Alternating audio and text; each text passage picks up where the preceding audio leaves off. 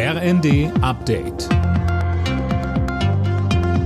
Stündlich neu. Auf den Punkt informiert. Ich bin Linda Bachmann. Guten Abend. Grünen-Fraktionschefin Dröge fordert die Union auf, im Bundesrat für das Bürgergeld zu stimmen. Sie sagt, es wäre unanständig, die geplante Leistung im Bundesrat zu blockieren.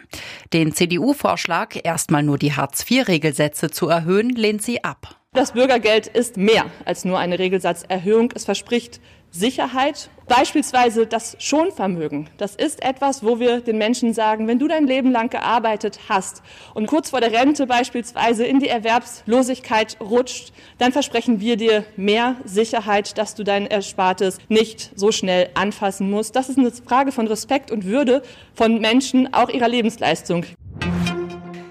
Der Lesben- und Schwulenverband hat die Bundesregierung aufgefordert, alle offiziellen Reisen zur Fußball-WM nach Katar abzusagen und eine Reisewarnung für queere Menschen herauszugeben. Hintergrund ist die Aussage des katarischen WM-Botschafters zu Homosexualität. Die bezeichnete er als geistigen Schaden weniger nebeneinander herleben und ein stärkeres Mit- und Füreinander. Das wünscht sich Bundespräsident Steinmeier.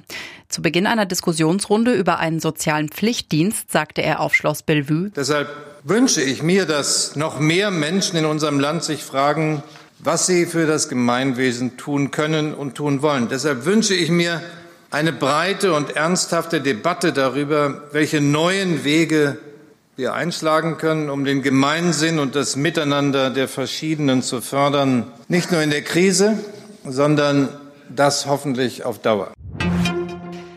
Ein Student mit einer Schreckschusswaffe hat an der Uni München für einen Polizeigroßeinsatz gesorgt.